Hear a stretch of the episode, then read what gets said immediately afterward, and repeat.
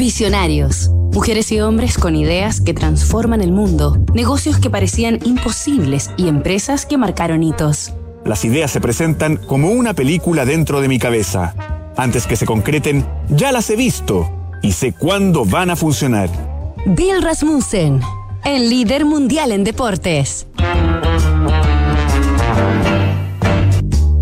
Si eres un verdadero fanático, lo que verás en los próximos minutos, horas y días te convencerá de que te has transportado al paraíso de los deportes. Más allá de ese horizonte azul, hay un mundo de deportes sin límites y en este momento te encuentras en la frontera del mañana. 24 horas al día, los 7 días de la semana, en ESPN, la cadena total de deportes por cable. Con ese relato sobre imágenes de golf, béisbol, lucha libre y fútbol americano, comenzaba sus transmisiones ESPN, la cadena de televisión líder en deportes del mundo, con la primera emisión de su programa más icónico, el aún vigente Sports Center.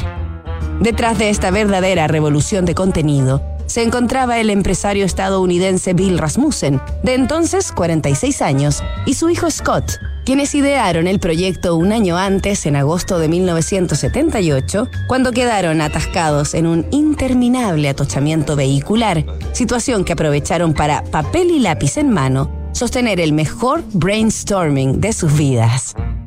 En apenas 14 meses, los Rasmussen dieron forma a su idea.